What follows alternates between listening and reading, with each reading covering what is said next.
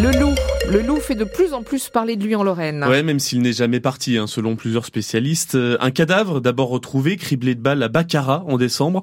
Et ce week-end, trois brebis ont été égorgées dans les Vosges, à Dombalang-Saint-Ouen. On est dans la plaine entre Mirecourt et Neuchâteau, Thierry Collin.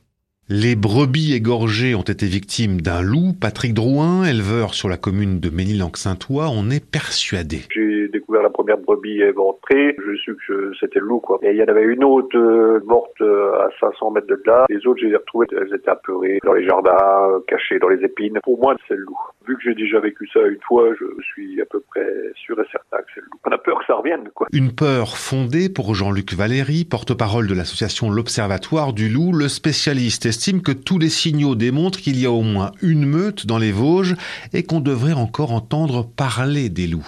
On va repartir dans les phases qui ressemblaient à celles de 2011-2010. Hein. Le loup est toujours en meute sur le massif vosgien, hein, c'est une certitude. Et région Grand Est, on est au-delà des 40 individus. On voit bien qu'il y a une montée évidente de la collecte des indices et puis des, des faits de, de déprédation. C'est pas du jour au lendemain qu'on passe de rien à, à tout quoi, hein, en termes d'attaque. C'est toujours progressif et il faudrait étudier les contextes et surtout faire des appuis techniques aux éleveurs beaucoup plus conséquents. Si les attaques en nombre en Lorraine depuis 2010 s'étaient un peu calmées ces dernières années pour devenir plus ponctuelles, les observateurs des canidés estiment que les attaques de loups sur des troupeaux pourraient se multiplier dans les mois à venir. Le reportage signé Thierry Collin pour France Bleu Lorraine. Les intempéries d'hier matin ont fait un blessé grave à Nancy. Oui, un employé du centre psychothérapique dont la main a été happée par une saleuse restée en marche. Il essayait de dégager du sel de la machine.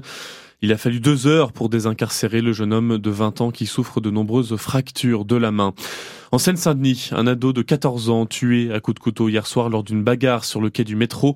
Pas d'interpellation, mais une enquête ouverte pour homicide volontaire. Des images dignes d'un film d'horreur d'après L214, l'association de défense des animaux a publié hier soir des vidéos d'un abattoir dans l'ouest de la France, en Mayenne, montrant l'abattage de vaches, de moutons, de bœufs et de chevaux encore conscients avant d'être tués. Une plainte a été déposée pour acte de cruauté, sévices graves et mauvais traitement. Plusieurs syndicats de police lancent un jeudi noir dans les commissariats. Depuis minuit, un bloc syndical de 13 organisations ferme symboliquement tous les commissariats de Meurthe-et-Moselle. Réponse locale à un mouvement national lancé à cinq mois des Jeux Olympiques pour faire remonter l'inquiétude des troupes afin de sécuriser l'événement et aussi demander des primes, Chibani. Fermeture symbolique des commissariats, rassemblement devant les préfectures, service minimum dans les bureaux.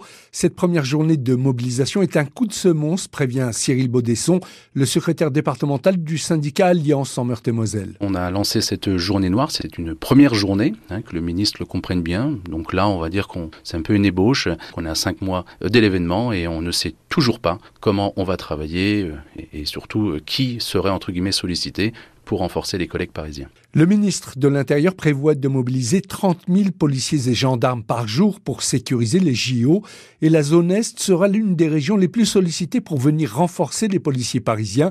Mais tout cela doit s'anticiper, explique le délégué syndical. Quel employeur se permettrait aujourd'hui de mettre entre guillemets une pression sur ses salariés avec un événement où on connaît déjà la date sans connaître entre guillemets son cadre d'emploi, si on peut partir en vacances, parce qu'aujourd'hui on ne peut pas poser de vacances. On n'a pas de plan prévisionnel. À événement exceptionnel, mesure exceptionnelle, explique le syndicat, il réclame 2000 euros de prime pour tous les policiers ainsi que le paiement des heures supplémentaires qui seront effectuées. On veut juste une chose, de la transparence et surtout, c'est rentrer en voie de compensation.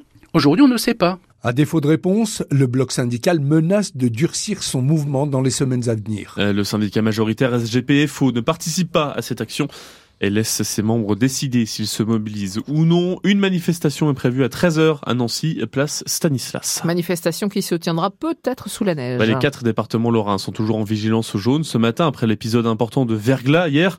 De la neige pourrait tomber dans la journée. À 7h45, on recevra sur France Bleu Lorraine Christophe Tegedo de la Direst pour voir comment les agents de la route s'organisent face à de tels événements climatiques. Au niveau national, 25 départements sont toujours en vigilance orange. Autre invité à 8h10, Elisabeth Laitier, présidente du comité de filière petite enfance, viendra réagir aux annonces d'Emmanuel Macron concernant notamment les congés parentaux et notamment ce congé de naissance de six mois mieux rémunéré et qui remplacerait le congé parental. Le maire de Nancy, Mathieu Klein, signe une tribune pour demander une revalorisation des travailleurs sociaux. Une tribune dans le journal Le Monde face à la crise d'attractivité et les conditions de travail des professionnels du secteur. 7h05, le campus Artem à Nancy accueille depuis début janvier 900 nouveaux étudiants. On a des apprentis en boulangerie, pâtisserie, boucherie, charcuterie, coiffure ou encore en esthétique et en petite enfance, des élèves de l'ancien CEPAL de Laxou qui ont donc déménagé dans un tout nouveau campus des métiers, juste à côté donc des grandes écoles, ce qui est valorisant pour Corentin, élève en mention complémentaire traiteur. Le maître à Artem, c'est pas anodin non plus, je trouve. Enfin, à côté euh, de lycéennes, des mines, euh, enfin, on sait que l'artisanat, c'est emploi, euh, c'est le premier employeur français, je crois.